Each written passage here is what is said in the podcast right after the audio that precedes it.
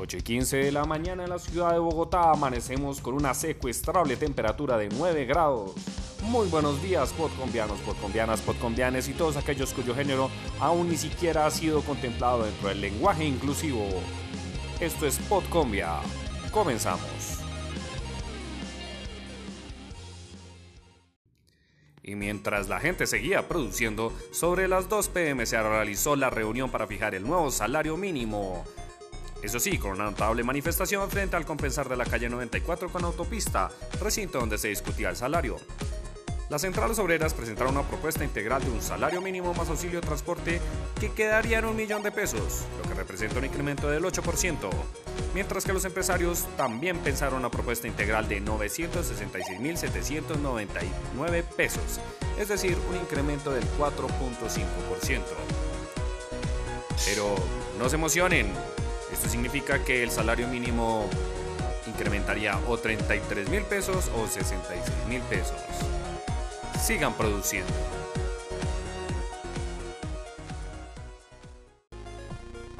Y en un hecho más que deplorable, las redes sociales notificaron con el hashtag secuestro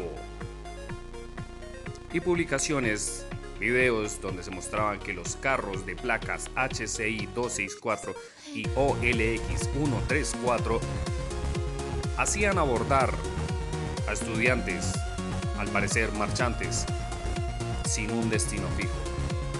Los carros fueron verificados por eh, las personas en las redes sociales y estos muestran sus certificados o más bien su afiliación hacia la policía.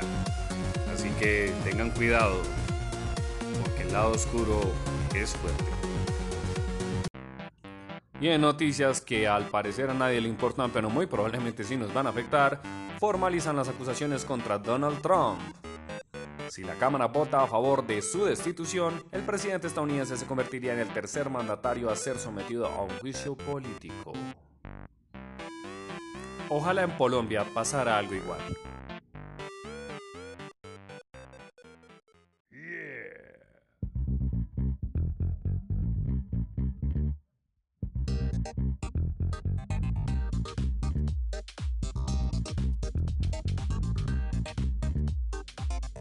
Esto indica la reglamentación de uno de los artículos del plan de desarrollo.